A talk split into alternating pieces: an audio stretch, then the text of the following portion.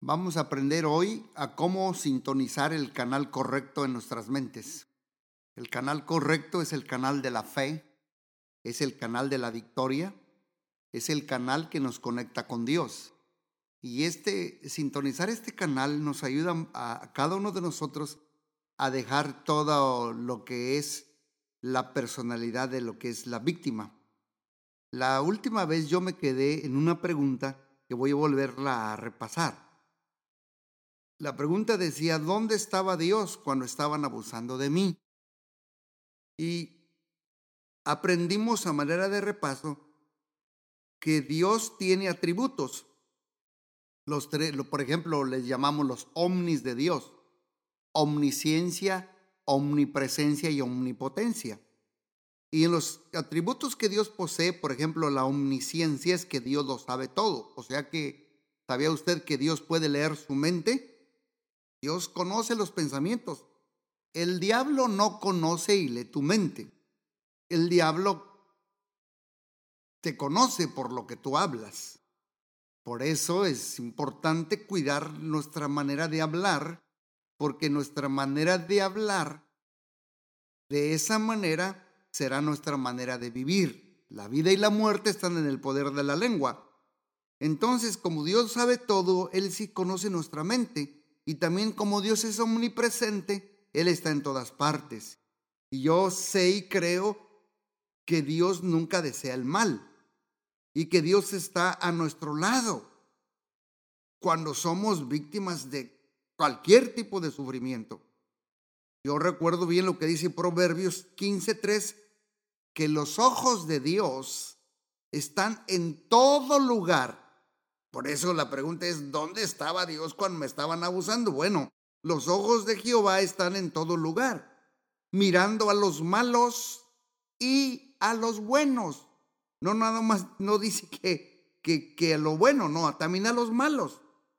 Por eso, ¿dónde estaba Dios cuando estaban abusando de mí? Alguien me preguntó la otra vez, oye, ¿por qué Dios permite tanto, tantas cosas que están pasando, tantos niños muertos? Pues yo creo que si quisiéramos verdaderamente que no hubiera sufrimiento, que no hubiera abuso, que no hubiera dolor, que no hubiera guerras, pues Dios nos tendría que matar. Porque Dios a cada uno de nosotros nos entregó un libre albedrío, una libre voluntad. Por eso el Padre nuestro dice, Padre nuestro que estás en los cielos, dice, santificado sea tu nombre, que venga tu reino, que se haga tu voluntad, como en el cielo, también en la tierra. ¿Por qué pedimos que se haga la voluntad de Dios? Porque muchas veces en la tierra se hace la voluntad del humano. Y por eso hay abuso, hay guerras, hay matanzas, hay crueldad, hay despotismo, hay división, hay, conflictos, como los conflictos que estamos escuchando hoy en día de acá de Israel y de todos los países árabes que están allí, la franja de Gaza y todos los países circunvecinos. Eh, por eso yo creo que Dios no aflige ni entristece voluntariamente a los hijos de los hombres. Lamentaciones 3:33, léelo en tu casa, dice, porque, ¿por qué no aflige ni entristece voluntariamente a los hijos de los hombres? Dios no aflige ni entristece voluntariamente. Muchas veces es nuestra voluntad, nuestro ego, nuestro yo, la que verdaderamente, pues, salimos de la voluntad de Dios y hay consecuencias. Aquí hay una pregunta que debemos de hacer también. ¿Por qué Dios no castiga al agresor? Pues bueno, Él castigará a los que cometen maldad, dice la Biblia, y levantará a los inocentes a su tiempo. Pero muchas veces queremos que ver la justicia de Dios en el momento, pero ese es su tiempo. Recuerda lo que dice el Salmo 37, 17, dice, porque los brazos de los impíos serán quebrantados, mas Él que sostiene a los justos es Dios. El que sostiene a los justos es Dios. Dios a su tiempo quebrantará los brazos de los impíos, tarde que temprano. Yo siempre he dicho, el que ríe al último, ríe mejor. Dejemos que Dios sobre su justicia. Dios es lento para la ira, pero sí tiene ira pero dices lento para la ira y grande en misericordia. Por eso Dios sí castiga al agresor. La Biblia dice, eh, lo que el hombre sembrare, eso también cosechará tarde o que temprano. Lo único que tenemos que hacer nosotros es perdonar, soltar el perdón, bendecir y dejar que Dios y la justicia de Dios se haga cargo de todo lo que hemos sido víctimas. Alguien pregunta también, si Dios es amor, ¿cómo pudo permitir esto? Bueno, aquí la respuesta es de la misma manera que permitió el sufrimiento de su Hijo Jesús. Nuestro Padre Celestial tiene un propósito para permitir que cosas, que sucedan las cosas. Recuerda lo que dice Primera de Pedro 2.19, porque esto merece aprobación. Si alguno a causa de la conciencia delante de Dios sufre molestias padeciendo injustamente, dice Pedro, esto merece aprobación padeciendo injustamente, dice, merece aprobación. Hay otro versículo ahí también en Primera de Pedro 2:21 que dice, pues para esto fuisteis llamados, porque también Cristo padeció por nosotros, dejándonos ejemplo para que sigamos sus pisadas. En otras palabras, si Cristo padeció por nosotros, nos dejó ejemplo. ¿Cuál ejemplo? ¿Cuáles, son las pisadas que tenemos que seguir? Bueno, porque si nosotros, nosotros también entonces vamos a padecer.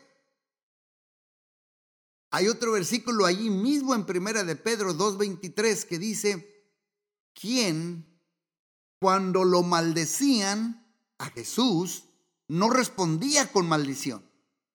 Cuando padecía, lo escupían, lo golpeaban, lo bofeteaban, le mesaban la barba, lo clavaban cuando padecía, no amenazaba.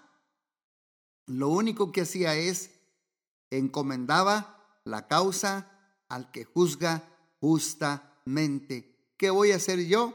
Encomienda la causa al que juzga justamente. Hay que encomendar la causa al que juzga justamente. Dios es el único que hace una justicia justa, porque Él es un Dios justo nosotros la naturaleza de nosotros es injusta, es vengativa, es peleonera, es una, una naturaleza eh, que regresa mal por mal, como la ley del talión, ojo por ojo, diente por diente. Pero, ¿quién cuando le maldecían no respondía con maldición?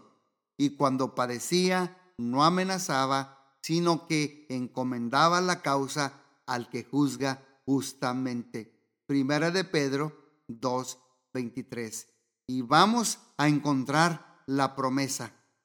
Existe en tu vida un evento aislado o una serie de experiencias dolorosas que han apagado tu corazón, que han ahogado y robado tu gozo y que han dominado tu existencia hasta el día de hoy? Voy a hacerte la pregunta. ¿Existe en tu vida un evento aislado o una serie de experiencias dolorosas que han apagado tu corazón, que han robado y ahogado tu gozo y que han dominado tu existencia hasta el día de hoy? Yo creo que todos llevamos heridas del pasado, todos, pero algunos más que otros, pero solo el que es hijo de Dios tiene una esperanza y la promesa de una vida nueva. Mira lo que dice Isaías 43, 18. No te acuerdes de las cosas pasadas, ni traigas a memoria las cosas antiguas. He aquí yo hago una cosa nueva. Pronto saldrá la luz. ¿No la conoceréis? Otra vez, abriré camino en el desierto y ríos en la soledad. Dios te está diciendo, si tú sufriste mucho como víctima y dejas que Dios te sane, Dios te está diciendo que Dios abrirá camino en tu desierto de soledad, en tu desierto de desesperación, en tu desierto de poner paz con tu pasado, en tu desierto de rechazo, en tu desierto de abuso, en tu desierto de cualquier área donde fuiste una, te hicieron una víctima, allí Dios abrirá camino en tu desierto y va a traer ríos en la soledad. Toda tu depresión, toda tu tristeza, Dios cambiará tu tristeza en gozo. David decía, has cambiado mi lamento en baile, me ceñiste de silicio. Isaías 43, 18 y 19 dice eso, no os acordéis de las cosas pasadas, ni traigáis a memoria las cosas antiguas. He aquí yo hago una cosa nueva, pronto saldrá la luz. ¿No la conoceréis? Otra vez abriré camino en el desierto y ríos en la soledad. Una pregunta aquí. ¿Cómo recibo una vida nueva de parte de Dios? Bueno, una vida nueva es un regalo de Dios inmerecido por gracia y puede ser tuyo con solo pedirlo. Todo aquel que abre su corazón será recibido. Me impacta este versículo que dice, he aquí, yo estoy a la puerta y llamo. Si alguno oye mi voz y abre la puerta, entraré a él, cenaré con él y él conmigo. Hace mucho tiempo atrás, yo vi un pintor que dibujó este pasaje, pensó así en su mente y dibujó una puerta y dibujó a Jesús tocando una puerta. Pero tenía un detalle que no muchos lo, lo podían notar al principio, pero luego explicaba que esta puerta no tenía el botón o no tenía la abrazadera o el, el handle, la agarradera para abrirse y afuera para adentro. Esta puerta nada más tiene para abrirse el botón de adentro, pero no está por fuera. Por eso dice aquí, yo estoy a la puerta, yo llamo. Quiero decirte una cosa, que cuando uno busca la dimensión espiritual de Dios y que Dios lo sane a, lo sane a uno, es, es esperar también que Dios nos abra la puerta a una dimensión espiritual. Hay niveles, hay niveles que tenemos en Dios, niveles de unción, pero cuando yo hablo de la dimensión es diferente. Los niveles uno los gana, uno los trabaja, eh, con obediencia, con oración, con ayuno, pero ya cuando pasas a lo que es un, una dimensión espiritual, ya es que alguien te habilita y aquí el único que nos habilita, si fuimos víctimas, es Jesús, el que nos abre la puerta a nuestra sanidad y a nuestra recuperación. Por eso dice aquí, si alguno oye mi voz y abre la puerta, yo entraré con él, cenaré con él y él conmigo. Y aquí hay que reconocer y confesar nuestro pecado de enojo y la falta de perdón a Dios. Hay que confesarlo, el pecado del enojo y la falta de perdón ante Dios. Hay que confiar en que la muerte de Cristo en la cruz ha pagado la pena por cada uno de mis pecados. Y hay que renunciar al control que tiene nuestra propia vida y entregarle nuestro control a Dios, que Él fue el que nos crió, y recibir a Jesús en nuestras vidas y confiar en Él como nuestro Señor. Una oración pidiendo vida nueva, yo podría llevarte y tú pudieras repetir esta oración conmigo y decirle, Padre Celestial, me siento sin fuerzas para enfrentar la culpa y el dolor que llevo por dentro. Pero gracias, Padre, por la promesa de amarme sin importar lo que haya sucedido en mi pasado. Quiero comenzar una vida nueva por medio de una relación genuina, íntima y cercana con Jesús. A través del Espíritu Santo, decido confiar en ti. Con todo mi corazón acepto el perdón que me ofreces por todos mis pecados. Jesús, te pido que entres a mi vida y que seas el Señor de ella, no nada más el Salvador. Quiero recibirte como mi Salvador, pero también el Señor que controla y que manda y que va a gobernar mi vida, no yo. Gracias por el regalo de la vida eterna. Gracias porque tú Jesús, Jesucristo, quieres vivir en mí y darme el poder para comenzar una vida que te agrade. Te lo pido en el nombre poderoso de Jesús. Amén. Mire, usted ya recibió a Jesucristo. Mi tema fue sintonizarnos con el canal correcto y con esto voy a terminar. ¿Por qué? Porque muchas veces lo que nosotros nos ata a esta personalidad de víctima es nuestro pasado. Es, es que no hemos podido reconciliar, no hemos podido traer paz con nuestro pasado y siempre traemos ese niño o esa niña herida desde años y años atrás. Y en nuestras mentes, en vez de tener un, eh, sintonizarla a un canal correcto, sintonizamos al canal de la víctima. El canal de la víctima dice, estoy preocupado por mí, estoy preocupado por mi hija, estoy dudando de mi salud, estoy angustiado del futuro, estoy dudando que me irá, qué me irá a pasar en mi situación, estoy angustiado, estoy afanado.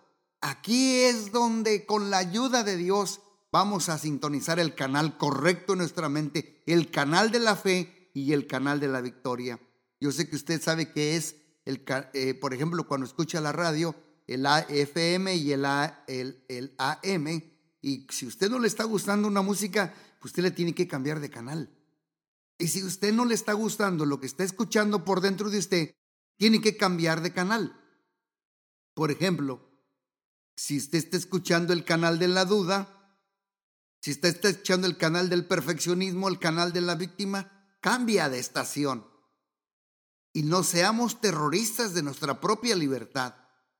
Y no nos autosabotemos nuestra vida, nuestra victoria, el canal de la fe, el canal correcto, la estación y sintonía correcta, nos diría de la siguiente manera, yo tengo un futuro brillante, estoy muy bendecido, por sus heridas yo soy sanado, puedo vencer cualquier obstáculo.